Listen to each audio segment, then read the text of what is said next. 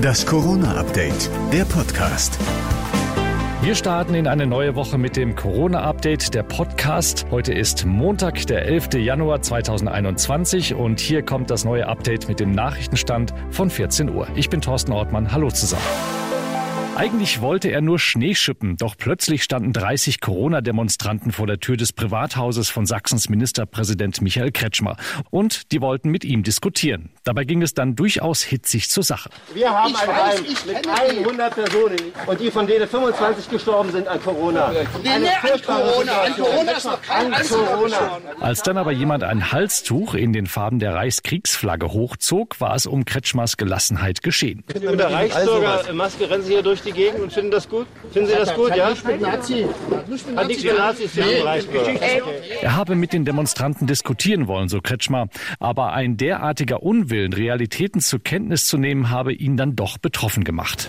Jetzt ist die Zeit, in der normalerweise viele den Sommerurlaub buchen.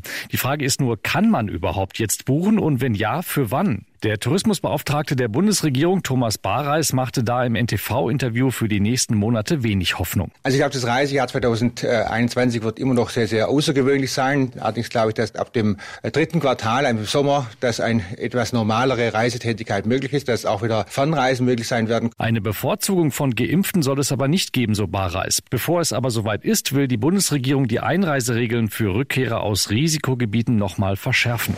Eigentlich spricht die britische Königin Elisabeth II. ja nie über ihr Privatleben. In diesem außergewöhnlichen Fall aber schon. Sie und ihr Mann, Prinz Philipp, sind in ihrem Schloss in Windsor nämlich geimpft worden. Sie habe Spekulationen und Falschinformationen einen Riegel vorschieben wollen, hieß es aus Palastkreisen. Darum die offizielle Bestätigung. Jetzt hofft die Queen, dass sie im Juni ihre Sause zum 95. Geburtstag durchziehen kann. Sie hat zwar am 21. April Geburtstag, die traditionelle Militärparade Trooping the Colors findet aber immer erst im Juni statt. Wir drücken der Queen die Daumen, dass es klappt.